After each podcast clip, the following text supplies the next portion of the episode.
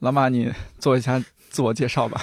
大家好，我叫马步云，我是理想国艺术馆的编辑（括号主编），然后性别男，爱好画册。你做编辑多久了？我做编辑七年半吧，但是我还有两年在做发行，反正就一直干这行。编辑或者是参与编辑过的书有哪些？你你说几本？在这里还得感谢看理想，当时帮我推了这个《弄虚作假的艺术》，是讲电影美术中的道具设计，啊，什么都做，乱七八糟的，霍克尼论摄影、失焦这种摄影类的，还有这种重口味的，什么冰玫瑰啊、解剖维纳斯、手术剧场这种，星野道夫的《森林冰河与鲸》。好，可以啊，就对，就这些，可以。嗯，最近在做啥书？你可以透露一下吗？最近一个是冰玫瑰系列，然后又出了个新的，叫《微笑偷盗者》，这是第四本。对，讲拔牙的，我觉得副标题特别好，难以启齿的牙科学艺术。还有就是理想国的传家宝，现在在我手里啊。嗯，马昌一老师的《古本山野经图说》，目前要做一个二十周年纪念版。有没有作为编辑的职业病？没有，就刚才跟你说，可能那个，我觉得高血压可能算，但是颈椎、腰间盘啥都不突出。有没有什么做书之外的兴趣爱好？除了刚刚说的收藏画册，看球。昨天晚上刚看了欧冠，看两场。二零二三年到来之前，还有没有什么想要达成的心愿或者是小目标？小目标没有，个大目标，希望世界和平。因为眼瞅着 要世界杯了。最后一个，如果不做编辑，有没有想过尝试其他职业？没有，就想做这个。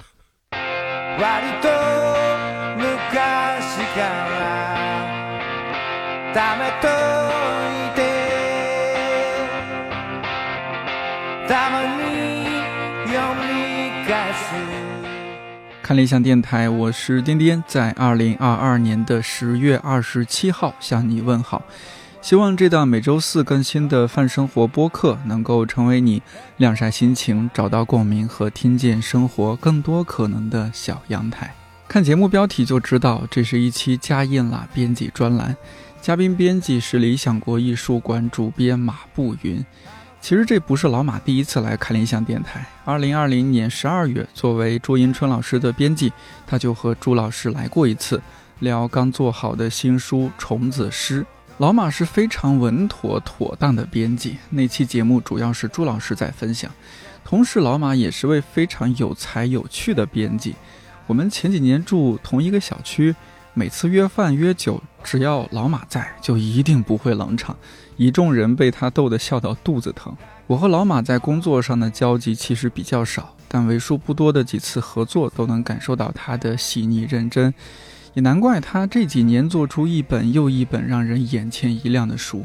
其中我很喜欢的就有他刚刚提到的《森林冰河与鲸》。记得去年看理想在线下店那有理想国开年会。我还特意点了一款以这本书为灵感来源的同名鸡尾酒，好看又好喝。用老马的话说，入行以来做的书主要是带图的。我很好奇，他为什么会对这方面的选题那么感兴趣？图文书对于纸张印刷和编辑能力的要求有什么不一样？作为对图像十分敏感的人，他在阅读图文书、观赏画册的过程中有哪些特别的感受和体验？作为对图像十分敏感的人，他在阅读图文书、观赏画册的过程中有哪些特别的感受？本期很长，但很值。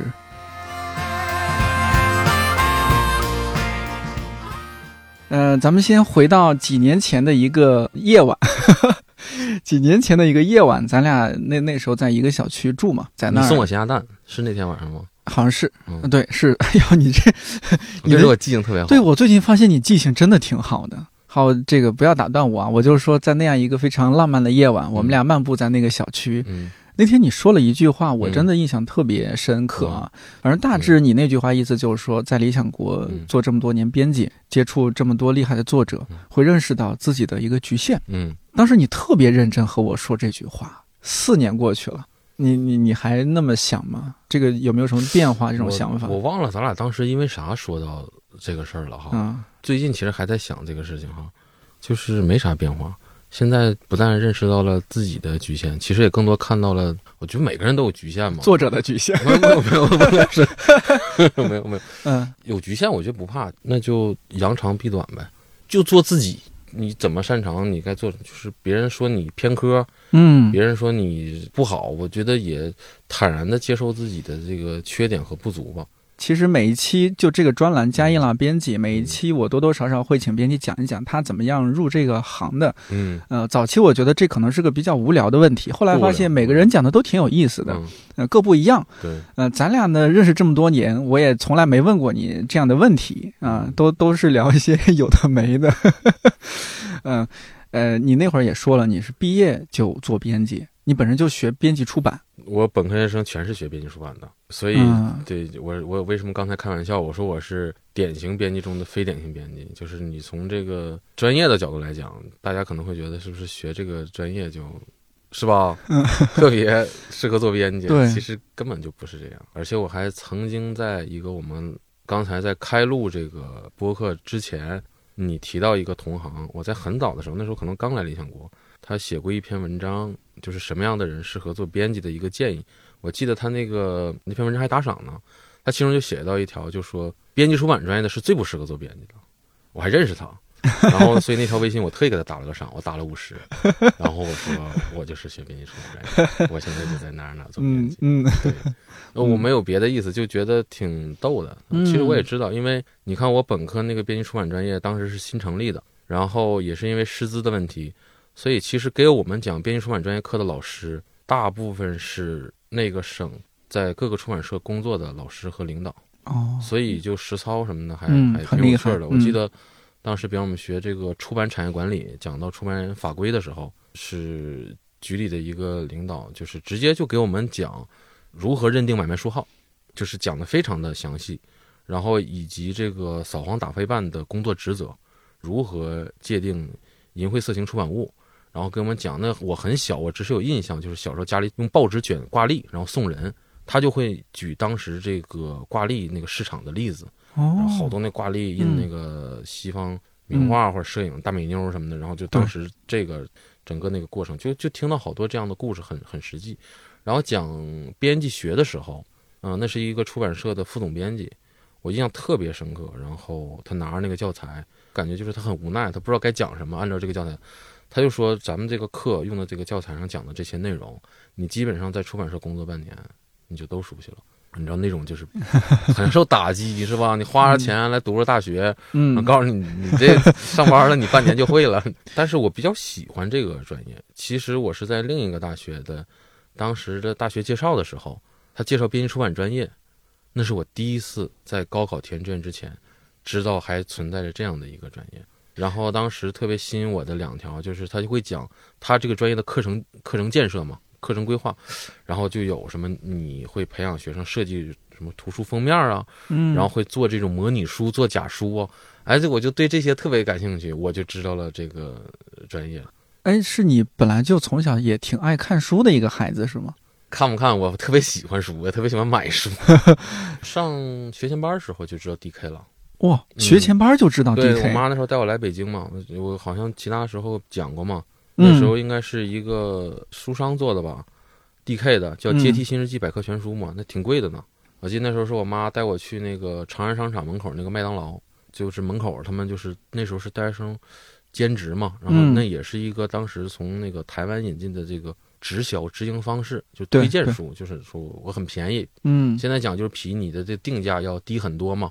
然后讲了好久，我妈就看那个书就很喜欢嘛，觉得很适合小孩儿画画里。你像 D K 那个风格，图片都很丰富，都很是是都很清楚嗯。很厚实。然后我妈就问我喜不喜欢，我就这不吱声，我这刚出来那苹果派吃完还烫嘴呢，我就问了一句话，因为上午刚去了那个自然博物馆，我说有恐龙吗？然后我就记得那个卖书那个哥哥就特别快，他说有恐，他就翻到恐龙那一页，然后我说喜欢，然后就买了。那个书我现在还还留着，我那个书一直翻到那个高中，特别好，因为我喜欢地理嘛。你看他那个国家词条的时候，你看他，我就印象特别深。俄罗斯、美国、加拿大、德国这几个国家，它的那个国家词条不但有这个州界、省界，它还有你像美国，它有每个州的州旗，就那个花花绿绿的那个小图，就特别的吸引我。我真的就是觉得这种图的书，可能那个时候就吸引我了。再早就是我喜欢那个《圣斗士星矢》，嗯，《圣斗士星矢》那一本一本的，我记得，你看我，我可能还真有做出版的这个天赋哈。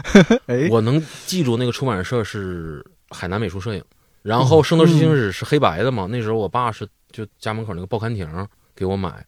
然后有一次我有了那个十二色的水彩笔，完我说这个动画片儿《黄金圣斗士》都是那个彩色的，色的，完了黄的，完十二色里也没有黄，我就拿那个淡黄色就涂涂了一页，完纸特薄就涂透了，完就心疼了，完还不敢跟家里说，就反正小时候就喜欢书吧。后来你看我我很直男，我初中那时候特别喜欢那个就看军事类的书，但但其实我是喜欢看那个。军事将领的传记什么的我印象特别深刻。那时候解放军出版社出过一套，是南昌陆军学院编的，叫《民国高级将领战略》，一共是七本。哦，那时候买不到，我们那儿联合书城啥没有。然后那个知道北京有一个那个叫军事书店，那时候真就打幺幺四零幺零幺幺四问北京市这个军事书店的那个电话。完打通之后，我说这个书有没有？他说有。他说你要邮邮购，那时候还有邮购呢。对对，就你要去那个邮局付款，写复言。啊，我就去去邮购，完了那个就就给人汇款，汇款人家就给我寄过来。那时候多大呀？那些牛皮纸包，那时候已经挺大，那时候上初三了。啊，问家里要钱？像初三，初三有零花钱了啊。嗯，然后还有一次是买中国社会科学出版社出的一套，然后就是什么开国上将、开国大将，然后买。后来他那个后乐口上写着还有开国中将和开国少将。迟迟就没有，然后我就给那也是打幺幺四，就给出版社打电话嘛。嗯，我印象特别深，他那个叫主编，就封面写主编叫王小贱，我现在还记得这个名字。打电话他就人家就接了，说你找谁？我说我找王小贱。然后这北京大妈我说我们这没这人。我说这出版社是不是这个出版社？是这个出版社。我说这出版社名字就就就这人就印着在书上的吗？然后人估计听出我小孩的岁数，嗨，他说你那个翻那个版权页。我说什么叫版权页？他说：“你书翻开。”他说：“翻开，看着书名那页，我看。着说：“你背面密密麻麻写字，我看着。”他说：“你找四个字，责任编辑是谁？”完，我就说：“责任编是谁？谁？”他说：“我给你转达分机。”就跟然后那人也特健谈，然后讲说这个书其实是也就也是外面做的，在他这出，后面就就人家也不做了，就也没延续下去，怎么特特能聊聊了好久。对，但后来有点心疼自己的长途电话费，我打的。对啊，对，反正挺逗的那大哥。我是通过那个事情就明白，写封面上那个叫作者。对，编著者，嗯，然后这个做这个书的人叫责任编辑，他在出版社上班。嗯，哎呀，说起书，我就发现你滔滔不绝的，是吧？嗯，这热情一下迸发出来了。你那会儿是因为去某一个大学参加这种大学的宣讲，是吧？就宣传说，哎，欢迎大家报考我们学校，我们学校有这样的专业。这个更逗，是怎么回事呢？对，咋回事？是我爸我妈出去旅游，去海南、珠海人溜达一圈我高三嘛，人家肯定不带我，出不来。结果呢，我因为我特别喜欢广州。然后呢，我爸就给我拿回来的一个就是这个招生介绍啊，是北师大珠海分院哦，对，现在也有。啊，现在呢很好了，好像听说现在还是在那边读也是一本了，嗯，那时候是三本刚招生，然后我爸呢就把这个给我了，我爸是这么说的，他说呢，珠海很好，过去就是澳门，然后呢这个学校非常的好，然后你看。北方人嘛，像我们东北人，话就说，你看人家漂亮啊，漂亮啊！这个室内是四季如春，然后有空调啊，就是你这个房间，你跟室友之间这个居住环境很好。然后呢，我爸说，唯一不好的呢就是三本。我说，但是呢，我爸说呢，就是你我们省特别怪，我们吉林省，我们吉林省我那时候是先填志愿后考大学，后参加高考。哦，你们这样有点像押宝，像押似的。对，就是你要先填嘛，就是你提前批次，一批次、二批、三批。我爸说呢，就是万一一批次咱考不上，是吧？嗯，是。我爸说你这性格，你可能也不会选择这个复读或者怎么样。我爸说你就别考虑二批次了，你你要不就直接填三批次。三批次，我爸说你就填这个学校吧，挺好，四年在那儿。哦。然后我爸给我时候那是小孩不懂，心高气傲呢。我我最后我我第三批次我也没填，但是他就是那个招生简章，他那个课程设置有编辑出版。哦，然后就看到里面什么什么什么教授学生。进行封面设计，然后，然后学生实操做模拟书啊，就这些，就是我说，因为我咱看着书都，就倒不说神圣，我都觉得我在书店买了，嗯，在家那小时候看书都得把手洗干净了啥，还不在床上看呢，这么讲究啊？其实是跟强迫症有关。我这还有，我有一段时期，我上高中时候，你知道我买到书第一件事干嘛吗？干嘛？我从第一页翻到最后一页，看看有没有缺页。对，那个时候的瓶装书，尤其是瓶装书。缺页了，或者是你整个一个一个印章就没了的，还有装倒页了，特别多。你提前翻，因为那时候书店像我们什么学生书店、联合书城，你提前发现，你你比方七日那啥，你可以退呀，对，或者换一个呀。对，哎，那我们说说你这就如愿以偿，就你是出去了一批次是吗？算吧，算吧啊。然后但调剂的专业专业嗯是调剂的。我就说有时候人是冥冥之中，我第一志愿报的是历史，嗯然后我在纠结我第二志愿报啥。你知道在哪两个专业之间纠结吗？嗯。德语和编辑出版。哎，但是你刚刚说，就是你已经看了北师大珠海分校他那个对编辑出版专业的描述，你都挺心向往之了。你第一志愿还没有报这个，而且第二、第三志愿你还纠结要不要放这个，对，为什么呢？还又后面犹豫因我觉得它是一个年轻的学科，就是冥冥之中嘛，就就觉得还是要学一个这个冥冥之中感觉还学的一个跟你的高中读书特别接近的一个，就是什么政治啊、历史，那时候对学科的认知不就是这样吗？也算求人得人了吧？对呀、你看你本来是被这个编编辑出版专业的一些专业课程设置所打动，结果你没报，没报那个第一志志愿，结果呢你又被这个调剂到了这个专业，嗯，就还是有缘分。那是不是你本科加研究生学这个学的还是挺开心，挺甚至挺如鱼得水的？对，挺开心的，因为喜欢嘛。但其实对我来讲，最无缝衔接的一个阶段，我自己后来都觉得很奇怪哈，就是我从毕业到上班。嗯，我觉得我从毕业到上班这个过程完全就是无缝衔接。我第一天上班的时候，我甚至都记不起来我现在第一天上班时候的样子，或者是我那天上班干了什么，就感觉来的时候就像来上课了，或者去实习了，或者去哪儿一样，没有任何说，哎，我我从今天开始我不是学生了，我是社会人了，就是是吧？嗯嗯就你上班了没有？对没。有，没有，我至今回忆我都没有这种感觉。哎，所以你就是直接是做了责任编辑吗？就是毕业后第一份责编得考考中级，所以那是什么刚来的时候，我们家那个领导就说说你去发行部，你去去锻炼去。嗯所以我上班我是在发行部，啊、你能不能解释一下什么叫就在出版行业发行是干嘛的？因为之前我的这个就是没有销售部门。你看传统的出版哈，我们讲传统出版有三个部门哈，嗯环节上叫编印发嘛，编就是编辑，嗯印就是这个印刷。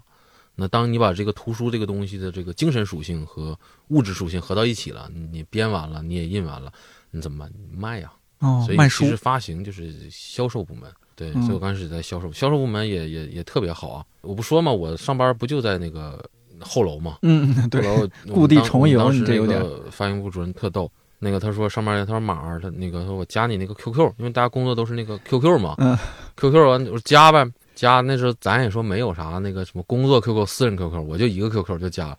加了，你知道 QQ 有功能，就是那个你好过你过生日，他提醒你说谁谁谁 对对对这样，那完老板，我完我们领导说小马你这个过生日啊，正好当天吗？好像就是当天啊。我说我说这是男孩嘛，我说也不过生日，特别好。他说那个咱中午那个吃一顿，去食堂哦发现不没有，我们就去哪儿了呢？没了。现在那个楼后黄色那个不是有肯德基吗？嗯有肯德基边上往里走是个羊蝎子，哦，后来关了。对，嗯以前是个羊，特别好吃，还喝喝了点这个牛二。我是觉得说你学了本科、研究生学了编辑，嗯，然后你这毕业也没有说参与编书，你就直接先卖书，你心里不会有一些落差？我不是说这个嗯职业职位有什么哦高低之分哈，只是说。我觉得你可能一心想编书，而不是说去做发行卖书。哦呃，，你心里会不会有一些落差？没有，哦，一点儿都没有。为啥呢？就因为你自己不行啊，你首先你的学校不是很好，你可能很难作为一个应届毕业生，你就去那种招应届毕业生那种校招那种那种大社，是吧？嗯第二呢，我确实也觉得就是说，因为学这个专业，其实你对这个行业就你可能会比其他专业更了解一点。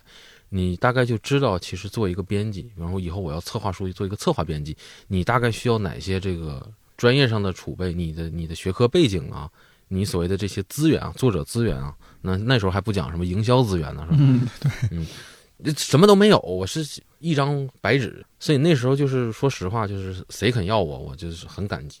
我们这个专业，我记得除了回老家的同事，大家其实基本在毕业前的这个两三个月，或者说一两个月，就学校基本不是单位基本都确定了。嗯，我是最后一个确定的，为啥呀我我记？得那时候还有点紧张，这么优秀的学生，咋最后一个才确定啊？是选择太多了吗？各种原因吧，可能都觉得不合适。就特逗的，有一次是有一个出版社对我特好，然后那个 HR 大姐，东北老乡，完了就说说你这个留下，中中午吃饭，说咱们现在还没有搬到那个新楼去呢，暂时在这儿办公，我给你叫这个外卖，特别好啊，给我叫外卖，叫外卖吧。结果我吃饭那个会议室吧，里面是他们社长办公室。你知道我在吃饭的时候，我就听到嗯，一个编辑就一个员工进到社长办公室，就两个人 battle 哦，battle。哎呀，我这一听是吧？我那时候都不知道有 KPI 这个词，但我一听，我说这考核这个是吧？这还挺强的。我感觉这个编辑的议价的这个能力，感觉也挺困难，对，不好干啊。不好。我说这不好干呐。后来吃完这顿饭的时候，我说不行，这还是再考虑考虑吧。这我觉得我还没有那个编辑大姐能说呢。对，所以就是阴错阳差，就是很多那个事情。然后来这个出版社呢，就是我记得特逗，我们那个学校研究生那个招生办，有一天那个下午，他 QQ 就响了，说呢这个出版社目前招编辑，有户口指标。哎，然后呢，还说就是说，你可以把简历先发给他们的那个主编老师。当然，他就后面加一句话，有有点这个刺激到我了，挑逗我了。他说，如果你特别自信的话，你也可以拿着那个简历直接过去，你可以先给老师打个电话。哦，我说啥叫特别自信？得得得多自信呢？那时候不是自不自信，那时候就你找工作就不要脸了，你就得放放低姿态了。你你现在对对，待业青年呐，那个毕业即失业啊！我说那就打电话吧，你还投啥简历？你投简历人啥时候看邮箱啊？打电话打电话，他说那就是下午就可以来，我就嗯拿着我简历就去了。去了之后，然后老师特别好，他说那个你见一下我们那个总经理，就给我领过去了。然后其实就小雷达，你你知道人和人有时候就是那个小雷达，嗯连上了哎，就连上了。哦，连上就其实你像我能能问我啥，我啥也不懂，对吧？那简历一张白纸，是吧？现在嗯你之前也没有实习过，我现在的实习过，我实习哦在豆瓣胡同的那个中国出版集团，哦，在那儿嗯，我在那儿儿，然后那个就简历很苍白，是吧？我我所有的简历现在还留着呢，完了现在看有时候都不好意思，脸都红。是然后就聊什么，他说你要看贡布里希的书，然后那时候三联刚出了高居翰的书，哦，就阴错阳差，就反正然后就就就上班了，就很多东西哦说不清楚，反正就就他也觉得哎，小马不错啊，我们也聊得挺开心。稀里糊涂的是吧？就稀里糊涂的就真的我没看，就稀里糊涂的上班。哎，是不是和其他人可能那个总经理聊个十分钟，和你唠了一个小时？没有，就聊的可好了。还有一个高校出版社的，是也是发管发行的分社长跟我聊的，就直接就问，那特逗。他说：“你爱踢球吗？”那时候不胖啊，但我可能运动性有点笨拙。我说可能也就踢踢这个后卫啥的。嗯，我踢球也聊挺好的，哦，对。，但是反正后来就是阴错阳差吧。嗯，那时候呃，你要去面试之前，其实我要做准备，其实也挺简单。那时候我当当嘛，还有那个亚马逊嘛，我就输这个出版社社名，看他们出啥书。那那你刚进北京出版集团的时候，有有一个自己的规划吗？说我先做啥，后做啥，几年之后做到啥？没有，你别说那时候没有，我现在可能都没有。哦，就反正说，哎，有工作了，先干着。那时候想的是有嗯工作了，我现在想的就是有书就行，就是手里你有书在编，对你知道你书要出，嗯，我觉得就行。你发行你做了多久啊？那个两，年，两年，本来说是做嗯一年，然后后来可能就是因为有同事离职嘛，然后就有一些调动，然后就说小马，这确实是啊，那时候单位都叫我小马嘛。他说小马，他说那个你就先那个负责北京。其实这个如果大家了解这个，因为销售部门嘛，我们说发行可能大家不太了解哈，就销售部门。对卖书，其实销售部门你的销售片区是很重要的。像对于那时候网店已经开始还不错了，但是对于地面店来讲哈，北京片区就负责北京北京片区，然后江浙沪，嗯，然后广东，这都是很好的片区。其实当时说说把北京给到我一个刚上班半年的小孩儿，就是这个事儿还挺就是还嗯挺那什么的。哦，嗯，所以当时这个说问我有什么想法，那 我有啥想法？唯一能说就是我爱逛书店呗。然后我说那就先跑店，跑店你先去各个书店看看咱们书的上架呀什么的，先这些。然后另外就是说，我说咱们的书，因为我是在北京美术摄影出版社，因为就出这种外版引进的大画册呀、艺术类的、摄影类的。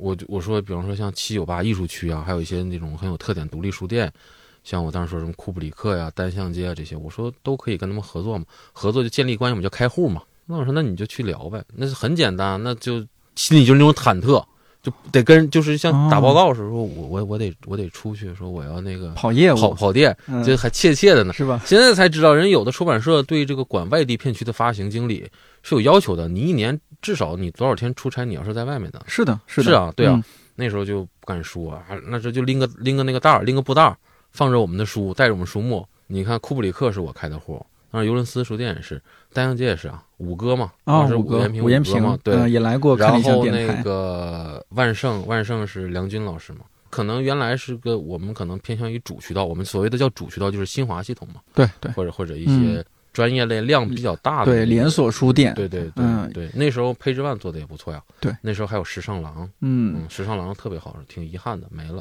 那就说两年的发行工作，嗯，你觉得对你后面的这些工作什么有什么影响吗？或者说他做了某些铺垫吗？肯定是有啊，你这了解市场了嘛，是吧？但是很多东西它是潜移默化的。你会有什么观察吗？通过你老跑书店，你会发现，就你肯定会逐渐形成一些你特别关注的点。你会关注到哪些点？关注的点其实都是比较消极的点，是吗因？为你做发行，其实你嗯最大的工作你是要回款啊，催款，你年底要回款啊、今儿是大年三十儿，咱这个 账款得结了。所以嗯，那个时候就觉得书不好卖啊，那时候就有感觉。那是一几年，大约？一几年我上班的时候嘛，一二一三年，一三年嘛，而且那时候明显能感觉到这个网店同时带来的压力啊，就是电销销的好啊。就网店已经起来了，那个时候，对也正在蓬勃发展期。对，有的要账要的你怀疑人生嘛，就他不是说这个数多大或者怎么样，你有时候你会考虑你的投入产出啊。你像比方说有的，嗯当然这个书店我后来我自己也会检讨啊，那可能就是有的书店可能本身就不太适合开户嘛，或者怎么样，但最后可能你三千五千你要个一年半载的。那就是要的你自己会怀疑人生，就是你你你为了这个回款你付出，是吧？和你实际的这个收益，你就考虑这些，然后你就会进一步反思为什么会这样。是吧？是我我选的这个客户有问题，还是这个发书有问题，还是他那边的销售有？你就这些都会想啊，你肯定这些东西都会考虑啊。但是你就是经过这个之后，你会更坚定，还是喜欢书。我觉得嗯所有事儿都是你想通了，你都知道了，你没有期望了，你就没有失望了。那你没有就期待了，对你，那你就踏踏实实就干呗。还有，其实更了解之后的问题在于，其实你就知道在任何规则在运行当中，它的问题有哪些，或者哪些地方是可以补充的、可以完善的。那这些不就是进步的空间吗？我是做发行的时候就开始做编辑了，然后一边做发行，对一边做编辑。我还我非常的清晰的记着我做编辑的那个时刻，呃，嗯是一个星期五的下午，堵车正堵在这个东三环主路上，就堵在那儿，特逗啊！反正我觉得就是都咱都当玩笑说了，就是你像我们在北京跑店的嘛，跟我们当时跟我们领导，已经是周五的晚高峰是很吓人的，你在东三环堵着呢，然后那时候已经那个四点，可能都四点五十了吧，快五点了。然后说说说马儿他那个太堵了，他说我那一会儿给你放一地铁站，你就坐地铁回家。我在那个大兴嘛，特别远。他说我呢也就我也我也就慢慢开回去吧，是吧？就这挺好嘛，周五嘛，一个愉快的周末。结果正堵呢，刚过了那个金台夕照吧，接电话，老板就问说你们在哪儿呢？他说你们得辛苦一下，嗯，得回来，得回来。务必得回来。对我，我嗯找小马有有有事情说，就也不知道什么事情嘛，然后我就回去，回去然后就说，第一，你得接这个书，你要做，因为编辑和设计都离职了，编辑已经确定要要走了，设计已经在交接了，所以说你你就来接一下，就是你先把稿子什么这些都接下来，然后你要赶紧跟即将离职的设计对一下那个封面啊什么版式。第二，他说这个书呢是一个要在国外印刷的书，是合印，跟意大利语版要合印，所以呢，我们交这个复印文件的时间是已经定死了，也就是说还有二十天，务必在这天时间你要下印，就很紧急的一个活儿啊。当时这些，就说实话，跟我说这些时候，脑子吧，你都不知道这些意味着啥，你就当时心里就是做书了，做书了，就是这个感觉，对吧？就是受命于危难之际不，是这个机会就是这么来的，来了就是嗯好书或者怎么的，可能那得慢慢的，你得能等着，这就是来那就嗯弄吧，就嗯，就是就是这么来的，等老久了啊。印象特别深刻。现在想起来啊，呃说的有点臭不要脸，我觉得我自己还挺专业的。我当时拿到外版书，因为要定版式，是个画册嘛，叫《摄影殿堂》，我连字体可能都分不清，就是衬线字体和无衬线字体，我还可能还分不清。但我记得我非常记印象清楚，第一件事是我拿这个 A4 的纸，我把这个书上用的所有的字体给统计出来了。嗯，你比方说他那个人名，他讲二十个摄影师嘛，嗯呃，人名是几号几几点的字，我有一个那个透明的那个亚克力的那个尺，就你可以那个看字号的那个点数嘛。嗯对对，然后我就说那个人名是多大的字，然后这个正文是多大字，然后摄影画册嘛，它有图说，图说是多大字，然后前面的两个前言是多大字，然后就字号嘛，然后中文我觉得我想用什么字，完了这颠儿喝的就拿着原版书，就拿这张纸，还跟人那个设计师叭叭叭还说呢。你设计师那个心态是，人家肯定是对这个书也有想法了，嗯。而且人家要离职了，就就你你你想怎么就你就反正就接一下就得了吧，就对对对，对，完了之后后来还好，后来就。是他只是定个版式嘛，后来就你排版嘛，排版也特逗。他排版当时我们合作那个排版公司在北二外的北门，是旅游教育出版社当时合作的一个排版公司。那时候我住大兴啊四号线，然后那时候周末也看稿子，看完稿子要盯改嘛，就周末一早上起来之后从大兴坐地铁，然后倒这个一号线八通线，倒到传媒大学，然后从南门穿过去走走到北门。这在这个过程中，我印象特别深，有一次还把衣服穿穿反了，就是可能早上出门有点懵嘛，嗯昨天晚上看了一宿稿子，然后第二天要盯着去那个改红，就改那个我标的错的那个地方，要盯改，怕他改错，然后就套了个 T 恤衫就出来了。出来之后呢，然后那个这不改了一上午了，中午就你得吃饭呢。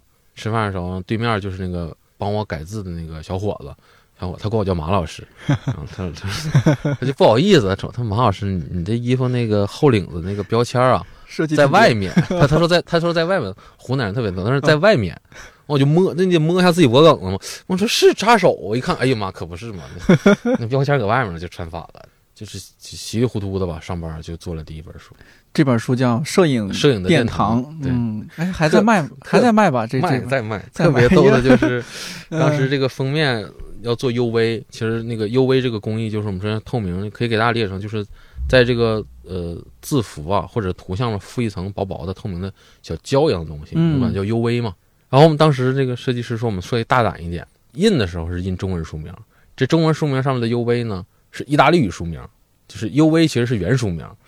然后这个书不是这个叫什么，就是叫在意大利印刷嘛，我们发给意大利的是文件嘛，文件上看的时候都 OK，那你像都是效果图嘛，啊，对，都 OK。结果人家意大利那边等了可能三个月，人家都印完了，印完即将装订之前，他会把这个内文，我们管它叫就折伞样，就我们叫毛样嘛，他们叫这个 F and G，就这个东西叫折伞样，他给你寄过来，加上这个封面，就你要确认没问题了，人家装订了嘛，然后就准备开始发货了。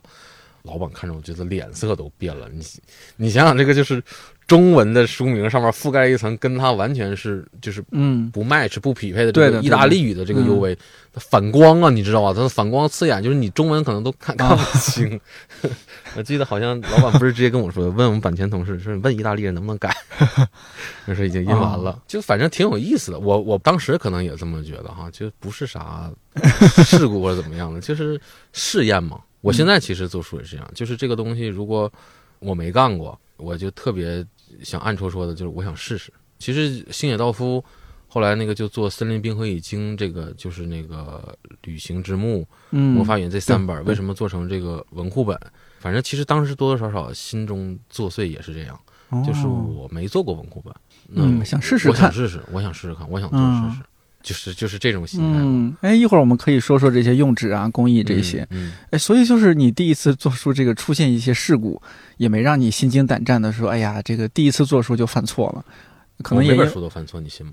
每本书都会犯我每本书都犯错，而且我每本书犯的错，我都会记下来。我你记得理想国出过一本书叫《圈外编辑》，我我知道，呃，杜柱嗯响一的嘛。对杜柱响一，杜柱响一那个，书我特别喜欢啊，然后我特别喜欢杜柱响一里面有一句话，就是就我做的东西不是给谁来献宝的，对，就是书就是书，你要符合阅读。就杜柱响响一那段话大概是那么个意思。嗯我也是这样，我我觉得书最主要的功能还是阅读嘛，书是用来读的。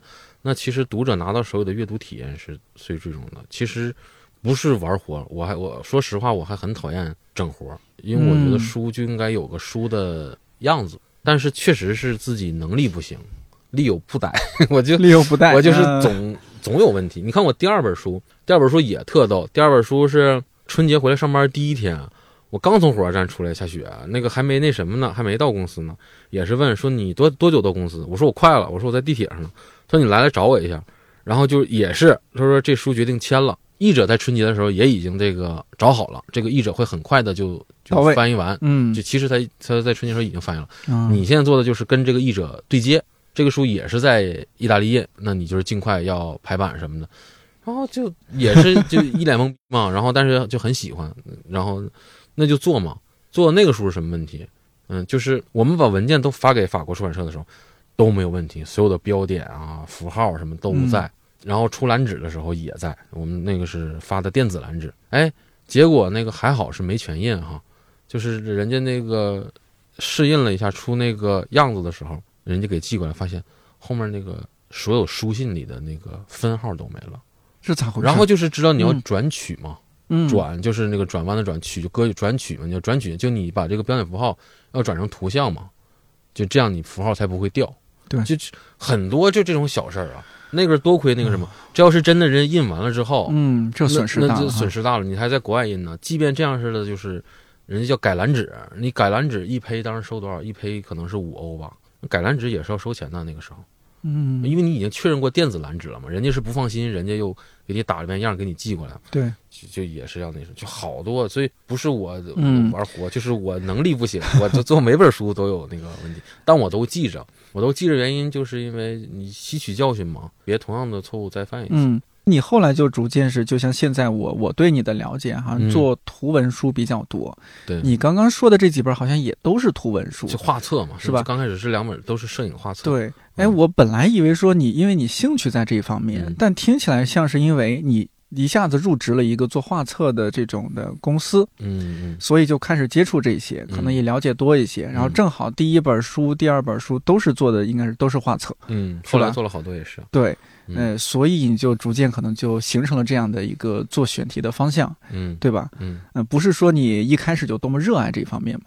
怎么说？我有时候总跟别人说，就是我比较幸运，对，所以为什么我说我是典型编辑？典型编辑就是你看这人是，一看这是学编辑出版的哈，这哎科班出身，但我又说我是非典型编辑。我有时候也在想，很多东西就是因为我幸运，你没有其他的原因。嗯，你觉得做图文书是你的幸运，一下，子就是你看嗯我小时候，我说我给这个《圣斗士星矢》涂涂 涂色涂色，然后就特别喜欢那个 DK 那些国家条目里的那个周琦，就喜欢涂这些东西。嗯这些图像的东西就会一直在我脑子里就就印下来。结果后来就鬼使神差，你看我上了班儿，就在一家专门做画册、做做图像书的这个出版社嘛，这个连接就就很奇怪，而且有时候我说就是不可思议。我、这些图书呃是版权引进的，那它的原版出版社就是完全是这些欧洲的顶级的艺术出版社。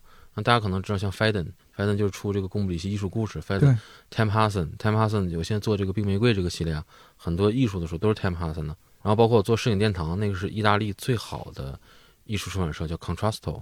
然后包括这个法国的，像什么咖喱玛、哈维尔巴哈了，就是我上班就是就是做这样的书，就都是和他们接就，跟这些，就我就讲就跟打交道跟高手过招，你嗯。知道他们是怎么怎么做的，就嗯。就还这种收获还还挺意外的。我至今其实好奇，我想知道国外图文书编辑的这个工作的这个流程是什么样，比如他们怎么组稿，那图文这个关系的处理是由作者处理的啊，还是编辑，还是设计师，就是总要有一个人来主导嘛。就是我很好奇这些，然后也会去注意收集这些蛛丝马迹。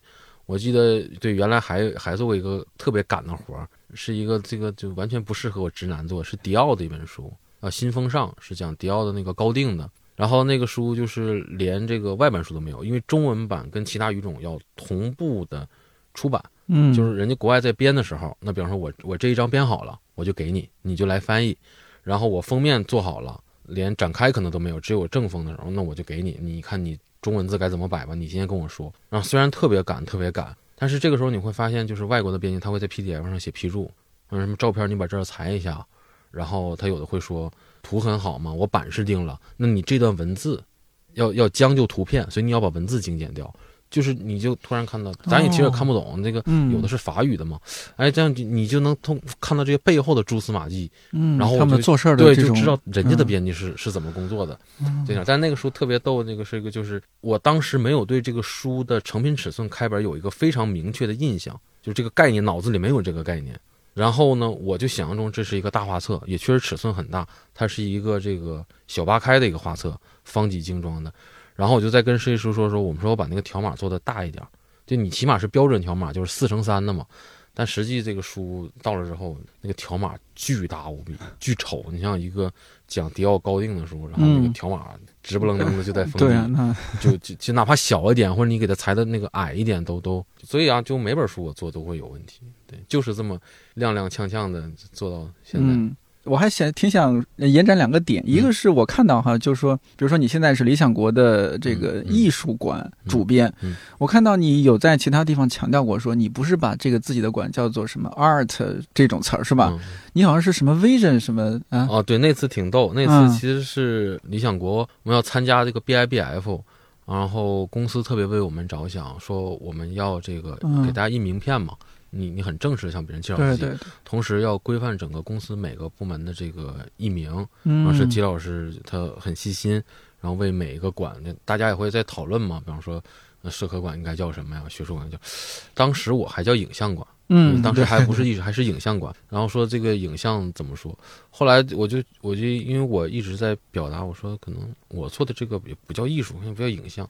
我说我就是做带图的，我就是做带图的带。图的，对啊，只要是带主要只要是带图的我都做。那这个在国外，像无论像 Quato 这样出版社，还是这个 t e m p a s 他们这个叫 visual culture 嘛，视觉文化嘛。我说那那就我觉得就用这个吧。最开始我我们是摄影与视觉文化，就影像馆，当时英语翻译的时候是是这么翻译的。对我现在也比较坚持，就是我是做带图的书。嗯，你要说我你说做艺术馆做艺术书，嗯其实了解理想国的，像你再看一下，你知道。就比方说偏艺术史了什么的，可能也不是我这个部门来对不一定就是也不一定是我这部门在做。对我这边可能就偏图像类带图类的，嗯，带图 各种图，就是对对吧？你跟科学跨界的，可能也嗯是跟有跟医学啊、医学的什或者。博物啊，或者就就图像类的吧。那第二个事情就是，你既然已经说到你就是做带图的书，那我就你知道，我总跟你开玩笑说，我说我是理想国，不但是主编，可能编辑里我是理想国最没文化的编嗯辑，所以就是就是看字看的不多也不深，就看图了。就是一般说这这种自称没文化的都还有点东西，嗯，真没错。嗯哎，所以就再往下走，我觉得可以有有两个点，我还挺挺想听听你的一些想法哈。一个是说，你看这个书。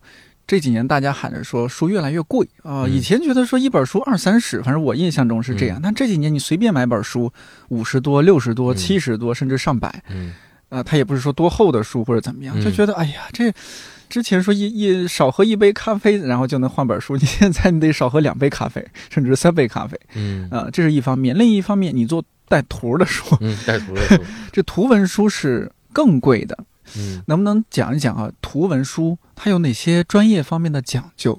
你觉得你也觉得书贵是吗？嗯，是，然然后呢？但是呢，我有我的办法，比如说是他有时候我等我尽量等到他这个搞活动的时候，因为这个电电商确实有时候他这个活动比较狠，嗯，我可能集中就把我之前加到购物车里边的买一些。嗯还有就是，确实是我从多抓鱼会买一些二手的，我也没有那么排斥二手书这种事情嗯啊，就就买一些。嗯，贵呢，我一方面觉得是贵，另另一方面，因为和编辑接触，我知道这个书呢，它背后付出极大的心血。嗯呃，甚至理性上来讲，甚至它卖的便宜了。嗯你对比国外，中国的书是便宜的。其实对我来讲哈，我第一次觉得书贵的时候，是我读书的时候，我还是学生的时候。那么早就觉得书贵觉得书贵。我举哦两个例子，嗯一个是我曾经说过，我搜集一套这个，就是世纪出版集团当时从法国伽利玛引进的叫《发现之旅》，呃，全彩的这个三十二开的一套书。当然中文出之后呢，就是前面带图的部分是全彩，后面文献部分呢就用了这个胶版纸。那个书的定价我记得是三十多，零几年的时候三十多一本，挺贵的，挺贵了。而且那时候网站的打折还没打的特别的这个厉害呢。嗯我那时候就是呃有编号嘛，我就做计划，我每个月买买几本什么的，直到我去了那时候那个就是中央大街，哈尔滨中央大街有个有个中央书店，中央书店的四楼当时是特价，哎呀，那个书在特价区好多五折，集全了，我大部分是那个时候集全的，所以那个时候就书就觉觉得贵。第二觉得贵的时候，我读研究生的时候，那时候有补助，补助我记得我们补助是多少钱？一个月二百多块钱吧，打到那个北京银行卡里。那时候有些书就是开始出精装，就好多社科书是精装了。嗯你比方说那时候看那个波斯曼的那个《娱乐至死》，呃，嗯童年的消逝，他其实还有一本，另一本北大那本就很薄，然后做平装。那精装书我记得那时候也是三十九、三十八块九还是三十九块八，就也小四十嘛，就很喜欢。还有一些其他精装书，那时候就是算计过日子啊。就你在当当，你你买几本啊？就是就是这种。然后那个时候我导师知道，就是我爱买书，还挺照顾我的。就有时候他会那个就是帮我解决这个发票嘛。我记得那时候我特别的耿直，然后有一学期可能买书就买多了点我见的时候我就准备了好几张发票。我导师瞅了我一眼，他就没有接我的发票。他说：“你把你北京银行的账户给我。”他说：“那个就是你，你帮我做项目吧，打给你钱，你自己买书，他就不给我报了。”啊，我一直都，你要说书贵不贵这个事儿，那我觉得一直书贵。但你另一方面来讲，肉也涨价，你穿的东西也涨价。其实你觉得书涨得快吗？其实书涨得并不快。还有一个就是像你刚才提到的哈，当然可能你的比较是说国内跟这个国外哈。但是说一个更直接的，你觉得书的价值它是没法拿本身这个纸张的成本来衡量的，包括图书定价，它有种方法，以前有叫印章定价法嘛。但是这个书它必定还有精神价值在里面，对，它是一个比较特殊的商品，很难拿它就说，你觉得哎这书可能就一百多页是吧？你即便全彩，那你怎么就敢定到一百九十八呀或者什么的？这是不是单纯你拿这个印刷拿它的纸张拿材料就能来衡量的？我觉得可能是这个问题。至于书贵不贵，外版书我一直都觉得贵。那你贵，你还想买了怎么办？货比三家嘛，没事都在网上蹲着，然后等促销的时候再买。我也是这样。当单纯我们讨论买书这个行为的时候，是吧？我们要买一个书，咔一看后面定价是贵呀。但是就像我最开始说的话，你如果是他这是一个消费行为，你从中能这个消费行为能获得满足的时候，他跟你说我我今天心情不好，我年底给自己买个叉 box。是吧？说我我我让朋友给我买个 iPhone 十四什么，就是说我要给自己攒钱买个包包，同样是消费，我觉得同样的消费的时候，书真是花了相对来讲很少的钱，你获得了跟买其他奢侈品一样的满足。举个例子，其实我们可以现在就上网算算，汉译学术名著那个译译丛啊，它是按系列卖的。你比方说经济类的蓝蓝色书籍的，你买一套多少钱？跟你买个手机或者买什么的，就差好多。还还是，但是那你是吧？嗯，京东小哥一敲你门，拽小车给你拉回来好几箱，完你咔书架上一摆是吧？你那感觉，你各个系列你都摆上，黄的、蓝的、那个土黄色、绿的，是吧？你你多像样啊！不一样。但是也有人会说，说我这个奢侈品上我背得出来，穿得出来。书我只能放在家里，嗯，你可以发朋友圈，发小红书嘛。我 跟你说个感受哈，是我二零二零年的一个感受。其实来这边你会发现，可能我做的偏文字的书就就多了，嗯，像霍克尼论摄影就也是摄影类，画册就就就几乎就不做了。然后有一阵儿，我就是可能有那么一两周时间，就抓耳挠腮。就我办公室，我不知道你去不去过，就就是周围有一些平常那个就就想参考或者说。我说我不行，我说现眼睛要看东西，就就眼睛没地方放，就眼睛想看东西，然后突然间就刷朋友圈，因为朋友圈自己一直做摄影书嘛，就有一些那个微店在卖书，突然就看到那个米斯拉克，美国一个摄影师的一本书，讲那个呃美国和那个墨西哥的美墨边境的，他拍那个系列，然后就看里面照片，在微信里刷嘛，就特别喜欢。我说我得买本画册，我就不做画册了，我得买本画册，我要看，就就很本能，就我想看。那陈老师他不说观看是一种本能吗？是啊，这是本能嘛，对吧？这我们自己都知道，不用谁说。对，就是眼睛没地方看，就想看，完就买了，买了就就翻画册，哎，你就感觉就舒服了，也不抓耳挠腮了。然后后来我就是自己说服，第一就是说你不做摄影书，但你要买画册，就是保，我觉得我要保持这个感觉状态，要保持这个。第二就是你你眼睛得有地方看，你你你要你要翻，嗯，所以就就是我买书的一个逻辑，很简单。还有一个就是，可能这个说的有点那什么，你你有的时候你醒了你就睁开眼睛，睡了你才闭上，该看不该看的，有时候也得看点好东西洗洗自己眼睛。哎，我有时候我就当洗眼睛了。所以有时候这种买画册的，当然是在自己力所能及的这个情况下啊，符合预算情况，就是就是想买，买了就想看，是这样。还有有些画册你可能放一段时间你自己都不知道有了，那你拿出来你你再看，那个感觉是不一样的。对对对。呃，但我确实是能够感觉到，它这个用纸啊挺讲究，不管是说图画书，还是说什么社科书啊、文学书，都有各自的讲究。嗯，但图文书是你的这个专长，能不能就今天这一期你也讲一讲这个图文书它有什么讲究？嗯，说讲究谈不上哈，我觉得本身是这个图书类型它的一个基本的要求。嗯，你比方说我们说这个画册，嗯或者展册 catalog。那它是它是做什么？它是我们可以把它说成是一个纸上展览，它要呈现的是艺术作品。哦，那其实嗯画册也好，我们说展册也好，甚至说图文书也好，那这些图像很重要的这些书，它就要把图像拟真的展示出来。我说拟真就是基本跟原作一样的嘛，是吧？嗯，那我们说印刷的核心是什么？印刷的本质，我觉得它是一种复制。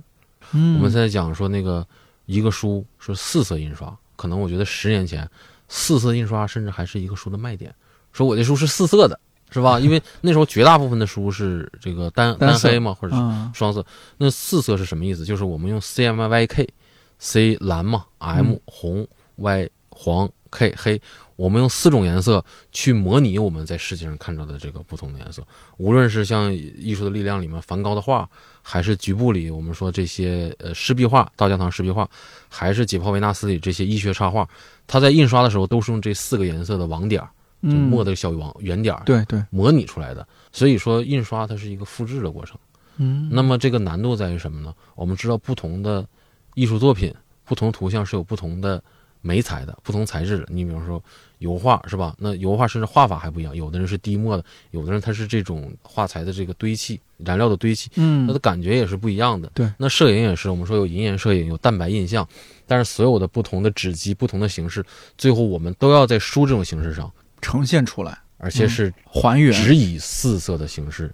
以哦印刷油墨的方式呈现出来，嗯那你想想，这个难度是是是很 大的。我们可以嗯我们可以这么说，对吧？对，所以你两边说，你有的人他这个钉机，我们说去印厂钉印的时候，他拿着照片比是吧？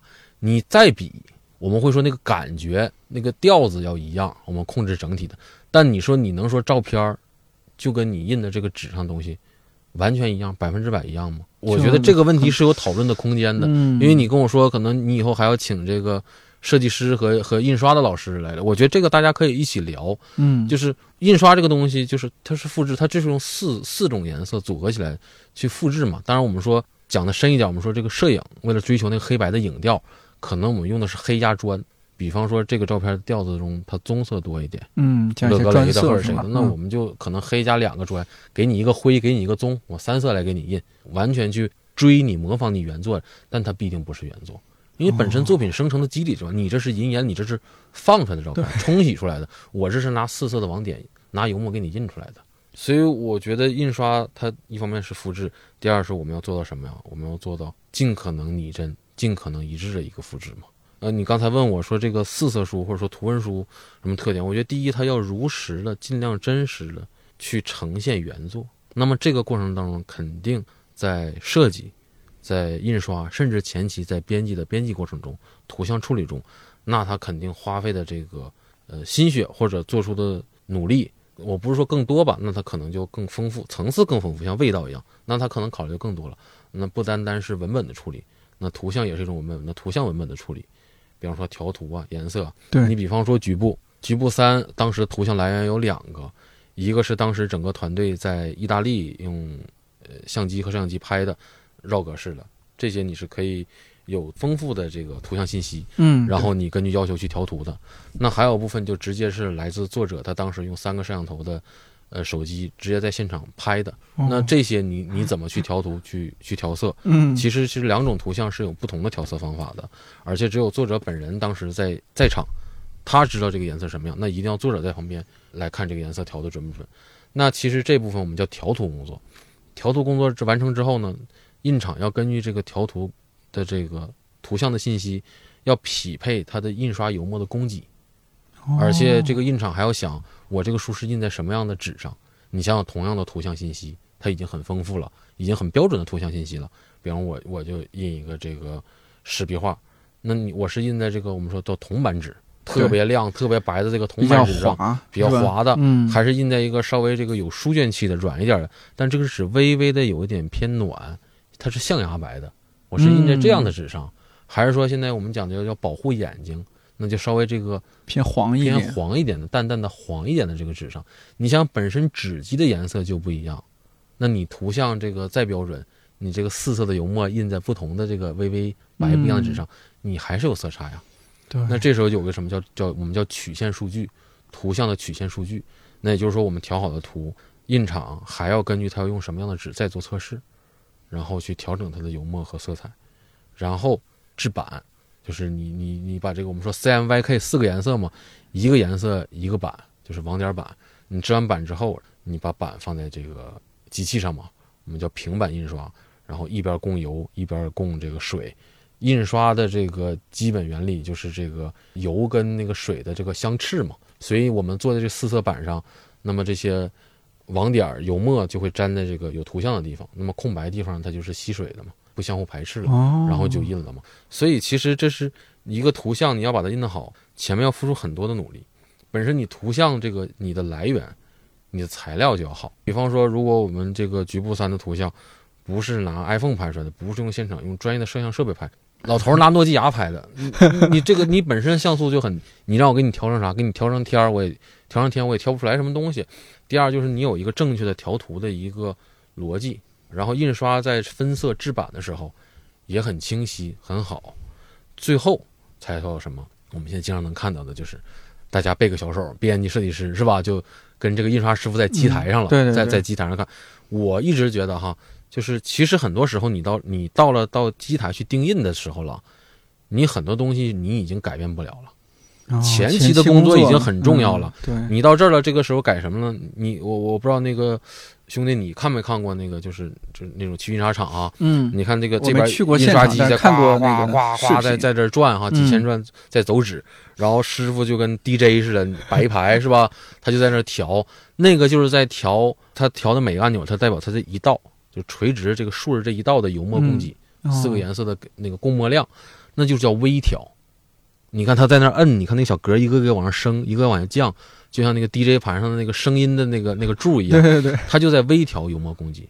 这个时候，你前期的图像质量、你的分色处理这些很重要的步骤，你都完了。嗯，其实这块做不了啥了。你这是你把握整体了。嗯，其实把握整体呢也很重要。哎，我就有一次事儿。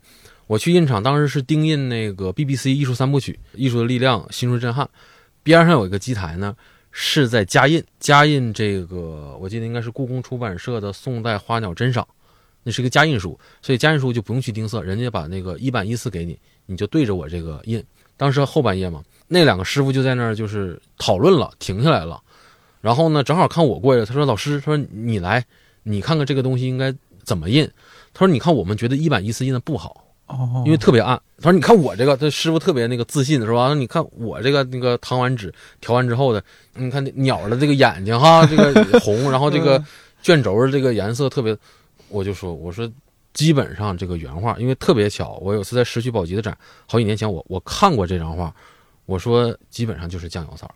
我说原作现在就基本上是这个酱油色。”哦，我说你调的反差这么大，特别亮，你你觉得很精神。嗯，我说但可能现在原作不是这个状态。嗯，我说你可能要还是要追那个人家一版一次的书。我说人出版社不是也让你追这个书吗？你就追个书。就是机台这块很重要，因为说实话，钉机师傅那个操作的师傅呢，机长呢，他就是说我按照一个标准化的方式，我把这个东西给你复制，给你印出来就好了。但是编辑或者说设计师过去之后，他知道本身这个照片整体的调子应该是什么样的，整体这本书这个气质，你是应该暖一点啊，嗯，你说红一点啊，还是说你减一点蓝一点冷一点？那这些东西你肯定要传达给给师傅。对，还有就是一些比较难印的，难印的，比如说大摩地的，都是黑的那种，那你肯定怕上面有这个起毛，你露个白点啊，或有些蓝蓝丝呃印刷中纯蓝，全蓝是最不好印，蓝是最不好印的。那蓝你要你要看看的什么的，就是蓝印的你肯定要看一下。但是我坦白的讲，因为我做这囤书很多，可能经常去印厂嘛。这大部分的时候就是我会挑几版比较难的活儿，我提前就跟这个对接的这个印厂老师说好，我说我明天去盯，或者我哪天去盯，我大概看哪一版哪一版哪一版，就我看哪几页，因为这几页难印嘛。过程中你我一般会跟师傅说，我觉得这就印的很好，我们整体就把握这个调子就行。然后甚至有的我会说。我会跟他讲明白，比方说那个《心碎震撼》里，当时有一张莫奈的画，我我说这个画它这个感觉就是这样的，就是你看咱这个纸，我说纸咱稍微粗粗糙嘛，你一反光，甚至你能看到这个那个油墨像微微的在高起来一点，皮纸，这这种肌理感很好。我说你就多给颜色，就印成这种感觉整体出。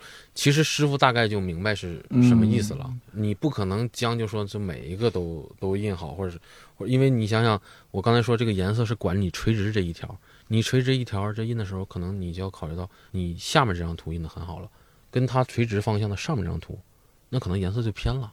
你要综合考虑整张纸啊。哦，对我们整个，你像印刷厂，它那个印的时候。那个是半开的纸嘛？那半开的纸，你你比方说那是八面，那你要考虑八个页面的颜色的那个一协和一协调一致啊。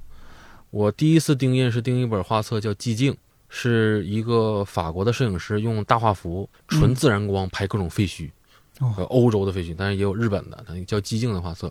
那是我第一次钉印，在这个深圳，那时候就觉得就是公司就是特别重视你哈，就是还还让你这个出差去深圳。顶那觉得你一定要把这个活儿这个做好做好，然后那时候前期工作就是你得研究这个摄影师是怎么拍的，是吧？他用什么相机？对，他在什么光线下拍的？然后外版的为什么拍成这样？就是你要追原书嘛。然后人家是怎么做的分色，用的什么样的网点？就频网还是浮网嘛？然后这些就是到了这之后，你发现到了现场，你这些东西都没有用。人师傅有师傅的想法，你就要跟他沟通。我当时有两点比较有印象。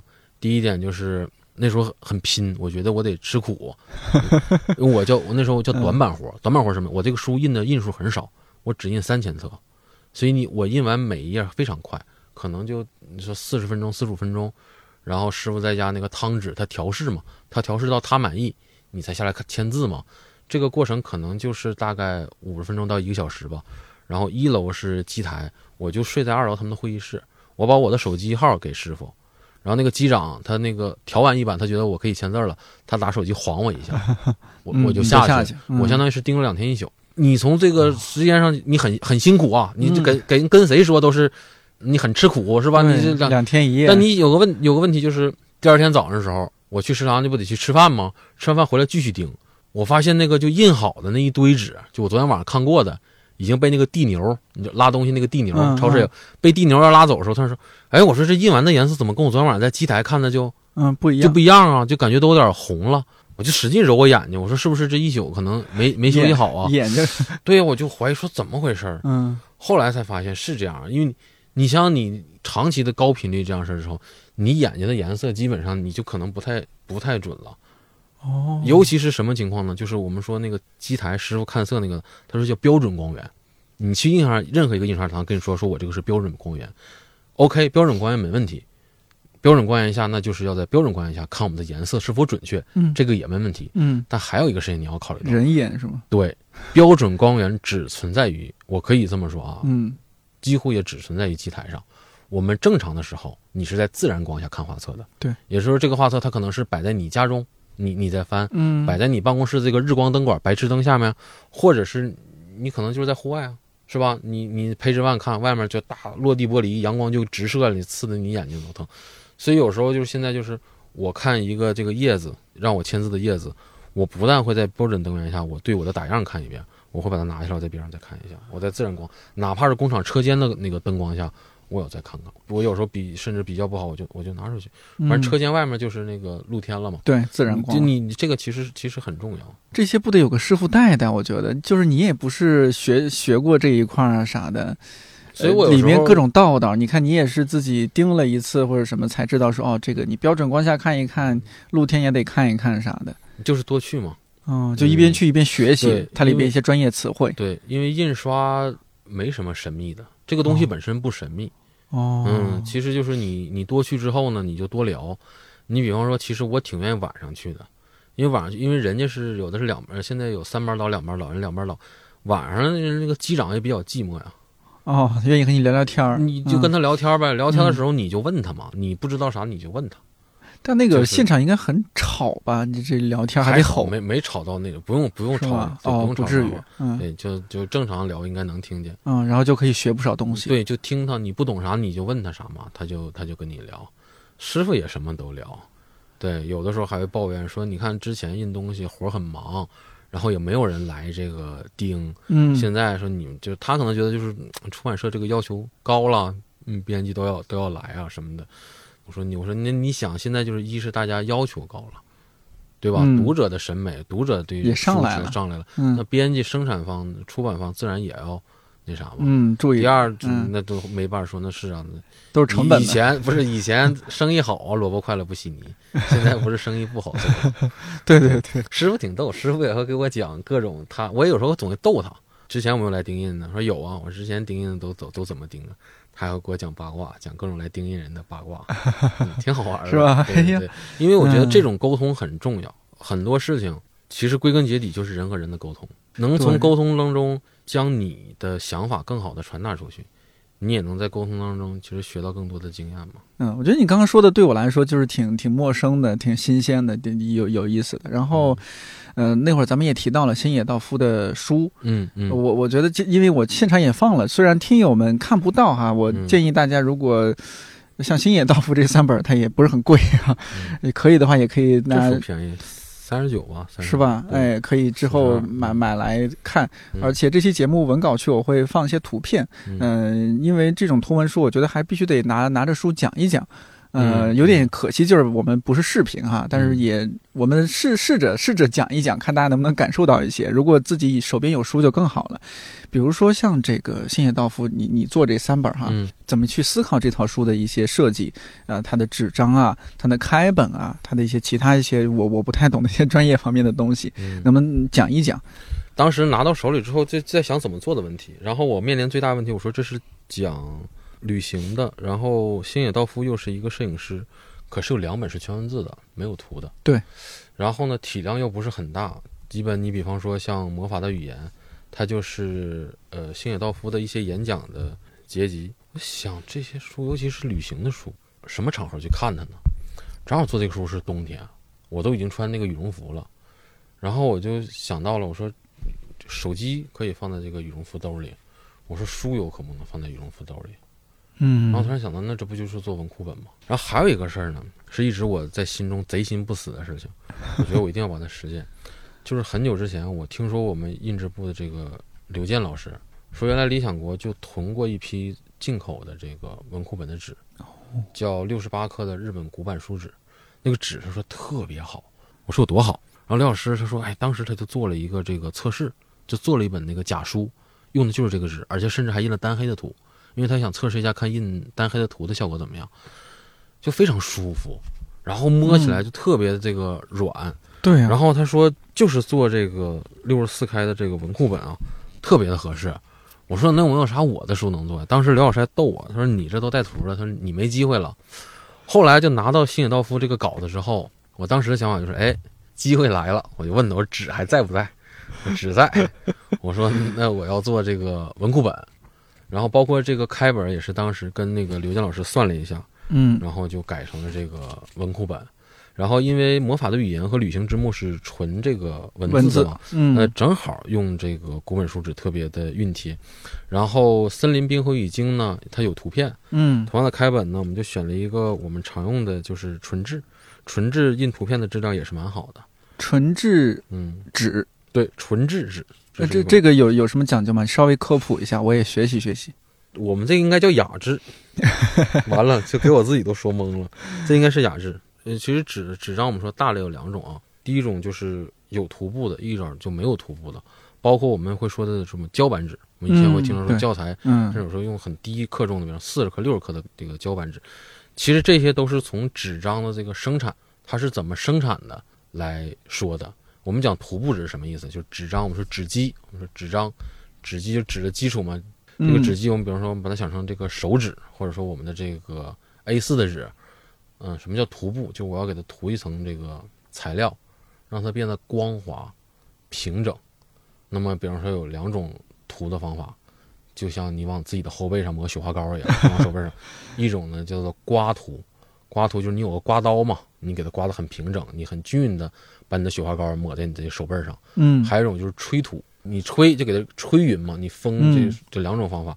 然后这有了涂布之后，它就非常的这个光滑。光滑之后，这个油墨有什么问题？我们说印刷是用四种颜色的油墨，是吧？嗯印在纸上的。但是你越光滑的话，你的这个油墨越能附着在你这个纸的表面上，而不会慢慢的渗到你的这个纸张的肌理里面去。嗯那这有个什么好处啊？你油墨无论它再小，即便我们右眼看不到的这个网点，它也是客观存在的。那它这个盛开之后，你的图就它就会晕染开嘛。但是如果你是用这个铜版纸或者有涂布、有涂层的纸，那它这个油墨就是附着在上面的，对，这个晕染不颜色开，会很清晰，嗯，层次，对颜色和颜色这个搭界的过渡的地方会很鲜明、很舒服。嗯，所以有一些我们说这种要着重强调图像还原和图像质量的书，我们可能就选择这种有涂布的纸。那比较典型的涂布纸，我们说铜版纸。什么叫铜版？铜为啥它叫铜版纸？是生产纸的这个这个方式，像铜滚它是压出来的嘛，这个是压出来的，所以叫铜版纸，是这样。哦，然后，这个可能还是得请专业的老师到时候来讲一讲。但是我们咱嗯，们你就讲过常用从编辑的这个的角度说，咱们讲过从嗯常用的这个雅致，其实印过好多代图的书，包括像那个赵月白啊，哦，那个也嗯是，对，嗯包括韦希那个黄老师老，师的书，嗯呃古画新品录也是，他印这种尤其是传统绘画和一些那个风景照片，它质量还是很好的。也就是说，它兼顾了你作为一个阅读的这个纸书的这种柔韧性。铜版纸有个问题啊，它比较硬挺，而且你嗯翻得快，它有时候会刮你的这个手。划手，对，嗯但是雅致它可能就没有这个问题，对，它是一种很适合阅读的纸。同时，它微微的像这种，种像有微图一样，就是它很细腻，所以基本图片的油墨它不会都完全的就是它不会印糊。我们最嗯难讲，它这个图不会糊嘛，它很清晰。当然，其实我们说好的这个瑞典的这个书纸，对，其实也可以印图。其实我们看西方很多比较这个当代的一些独立杂志，还有一些艺术画册，他们也会选择这样的纸。所以说，其实选什么样的纸啊，我觉得还是量体裁衣，就是你要做什么样的书。嗯，那你做什么样的书呢？其实就考虑两点，一个是你书的内容，本身书的内容，还有就是你希望这个内容是以什么样的一个形式、物质载体传达给你的读者。那其实当时星野道夫我做文库本，我想就旅行，然后这种书那就是拿着旅行，你旅行的时候读是最好的，你走的时候移动着看，移动阅读，那就把它做小嘛。我当时就想，嗯，另一个就是说，我说贼心不死。第一就是刘老师说公司有这么 纸没人库用，存纸，我想用。第二就是我没做过文库本，那我嗯，我做为啥不试有一个新尝试，啥不试一下？嗯，当然，这种新尝试，我觉得不是没有道理的，就是比较任性的，因为我也我也不是一个任性的人嘛。对，就是觉得它适合，它适合，我肯定不会把霍克尼论摄影或者说把微笑脱稿纸做成这个文库嗯本，那你就看不清它的图的细节了。应该是《森林冰河冰河与鲸》是一种纸，然后那另外两本是文文库本的那个纸是吧？两种纸对，所以其实我后来也不知道为啥这个书就就好像大家都火了，嗯，还火了吗？我嗯，就知道大家挺火的，还是挺认可，嗯嗯，然后好像大家还都喜欢这个《森林冰河与鲸》。嗯，其实，对我我特别想听大家夸这书，就是夸这个《旅行之 墨》和《魔法语言》，因为这两本书它用这个文库本的这个纸，然后这个开本做出来，我还我才是特别的满意的。嗯，而且我觉得这个我们内封用的是一个牛皮纸嘛，我觉得牛皮纸它是有韧度的，然后就很适合拿着，你会觉得它很结实。是然后外面其实很简单，我就是一个铜板纸，嗯附了个触感膜。对，因为我当时想的是，我希望这个护封啊，它就是可以无缝的、很贴服的，就跟我这个嗯书心包在一起，它别支支棱棱的。所以我不想让这个纸很厚很硬，就软一点。你看我这一使劲，我基本给这书我能弯成一个弧形，弯成一个弯起。来了，嗯，对我我就觉得这种感觉就就很好。这这本书有没有周围其他一些同事也好、朋友也好，或者说甚至不看书的人，然后给你一些反馈？不看书的人给我反馈，我记得好像我记得好像哪个同事嗯，呃给我反馈说，这个书好像他在那个淘宝店看一个卖裤子的，完了他说就是他有张照片，就是把这个书嗯，揣在裤兜里，哦，那可能就是道具嘛，就是因为人家觉得哎，嗯，那我我兜有多大，就对反正我这兜能放进去一个这嗯这么个小书，我觉得挺好的。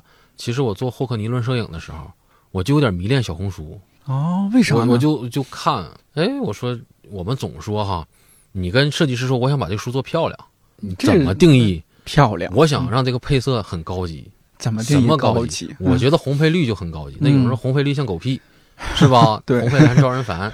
那这个东西你怎么说？那就是两种办法嘛。第一种就是你可能真正找到外版或者曾经有过类似配色、有过类似工艺、有过类似设计方式这样一个书，嗯对吧？就你这样很具象的跟设计师说。第二呢，其实我觉得就是场景感，你可以跟设计师传达说，我希望这个书出现在什么什么场地方？哦，我希望大家想去怎么样去读这个书，我们把这些阅读场景、消费场景具象化嘛。所以嗯霍克尼那阵儿就就挺迷小红书的，我说啊，大家都想弄一小桌哈，然后书放这儿，这书啊，你有的人嗯觉得就是这个英文字儿是吧，就嗯显得洋气啊，或者对对，怎么样。似乎是有哎这样一些，是这样，嗯就是你琢磨呗。就是我看啥照片儿，无论是朋友圈儿还是什么小，就是谁要是拍了啥有书，嗯，我一定把那图拉，就是拿大拇指给放大，我看他他都有啥书。那像今年二零二二年，咱们、嗯咱们俩录节目的时候，这是十月份，十月中嘛。嗯，你今年大概就是连翻带呃完整读了的什么书，大概有多少了？已经？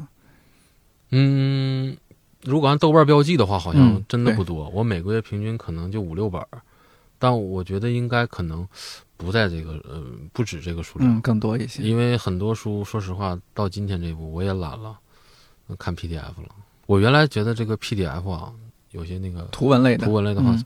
就确实是这个还是要有一本实体书，但真的是在实际工作当中就要查一个资料或者怎么样，你等书等不到或者怎么样，那就直接嗯。PDF 解决了。是对。成本也更低一些哈，对，但是如果喜欢的话，肯定还还是是要要收一本纸，嗯实体的。因为它电分，你知道好多图文书啊，它是电分的那个就是电子扫描的那个 PDF 啊，不是很清楚，还有看的感觉，你这个翻阅的感觉，嗯是不一样的。很我原来做过一本书叫《火星》，那个火星其实就是讲这个卫星是如何那个对火星的那个地貌进行这个全域的拍摄与扫描的。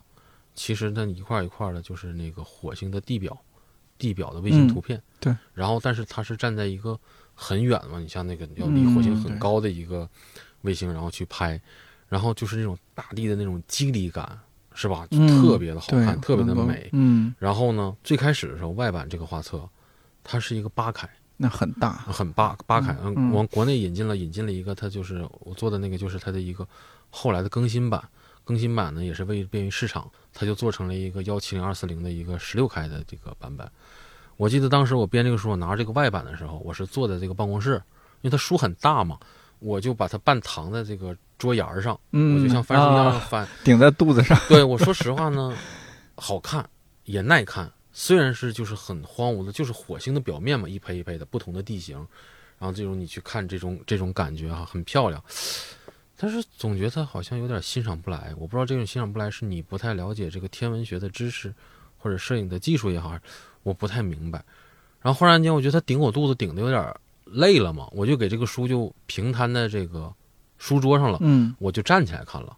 你这个时候，你想想你的视觉距离就不是你你躺在肚子上那个，你就你就变成一个俯瞰的感觉了嘛。突然间就太震撼了。所以有的时候，有的书适合你坐着看，嗯，有的书你就得站着看。所以为什么有些大八开的书，它会有一个架子呢？就是对其实有时候你的翻阅方式也会影响你的观感、阅读体验，这个其嗯实也挺重要的。现在觉不觉得自己嗯做书已经进入状态了，或者说早进入状态了？就好多事情，其实你干就完了。哦，我不想那么多。我觉得意义这个，东西，对我来讲哈，有点虚无缥缈。很多东西，嗯其实你在寻找意义的时候，就你干的时候，意义就在就已经被你抛下了，所以你做到现在也不会觉得烦，就做编辑这七年多，不会烦。会你书会一直有嘛？这是做一本书，就为你开了一个窗，就给你在这个秘密的大草原上，可能就找着了一个分叉的小径，然后你就沿着它，可能就就走下去了。嗯，我做山海经的最初的时候，我觉得好玩，就是山海经的图像吸引我了，因为我就愿做这些感兴趣这些乱七八糟的东西。还有一点就是我很喜欢鱼嘛，山海经里有很多这个奇奇怪怪的水中的这个怪兽，但其实真的扎进去之后，现在就又通过山海经又看了好多这种明代的日用类书啊，或者其他一些古籍，哎，你就觉得就是看这个文言文，起码你看文言文也很舒服。有时候这种，尤其像我做版权引进书的，很多是翻译书。嗯，你想找回这个母语的语感，有时候你还真得看一些文言文的书，因嗯为其实古文非常的洗练，说话非常的那个惜字如金，我觉得很好。很多事情就你可能就两个字儿，两个字儿，你你就你就表达了。就就就前一阵儿你还跟我同事开玩笑呢，你现在手里有个稿子哈，也是病玫瑰这个系列的，我现在给它起名叫以眼还眼。嗯，它是讲魔术、骗术和通灵的，就是就是讲如何用科学的手段来切穿揭穿当时戳穿当时那些那个骗术吧，这种通灵骗术什么的招魂之类的。然后这个书里就就是他英文当时用了一个词，忘了什么词了。其实就是说，这个他把你的这些身体上的孔洞都都堵上嘛。你你说你把身上的孔洞堵上，你总觉得这个有点奇怪。但这个东西中文当中，它这个复杂词其实一个字就把叫窍嘛。我们说一个人是七窍流血是吧？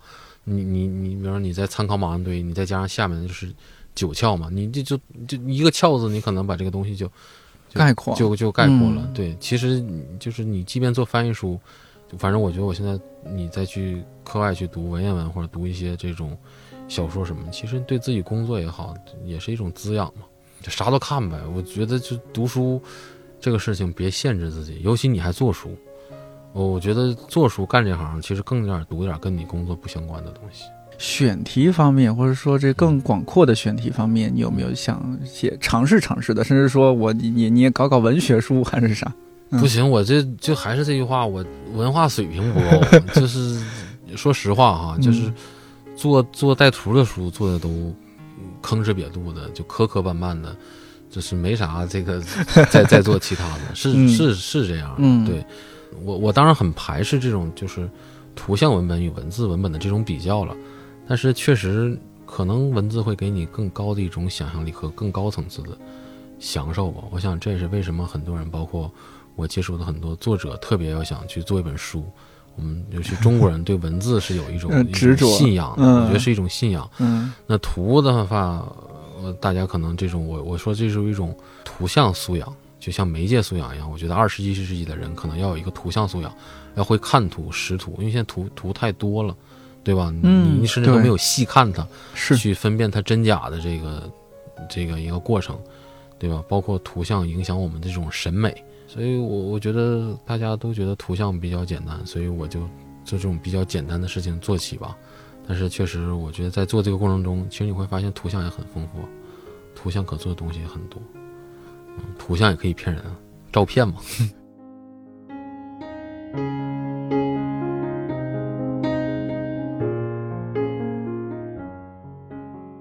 毕竟是在北京租房子住，没有那么多地方放书。隔段时间，我就会把一些看过的书放在二手平台上卖掉。但老马做的图文书，我几乎都留着。很奇怪，观看一旦开始就停不下来了，更何况它们那么贵又那么美。如果让我只推荐一本，预算有限的情况下，星野道夫的《森林冰河语经》是不错的选择。如果有两三百的预算，我个人非常推荐的是那本雕塑的故事，值得反复观看和珍藏。据说理想国的某宝店铺最近会搞活动，可以先加购再入手。冬天要到了，抓住一些微小的幸福。感谢你收听到现在，我是颠颠，祝你早安、午安、晚安，我们十一月再见。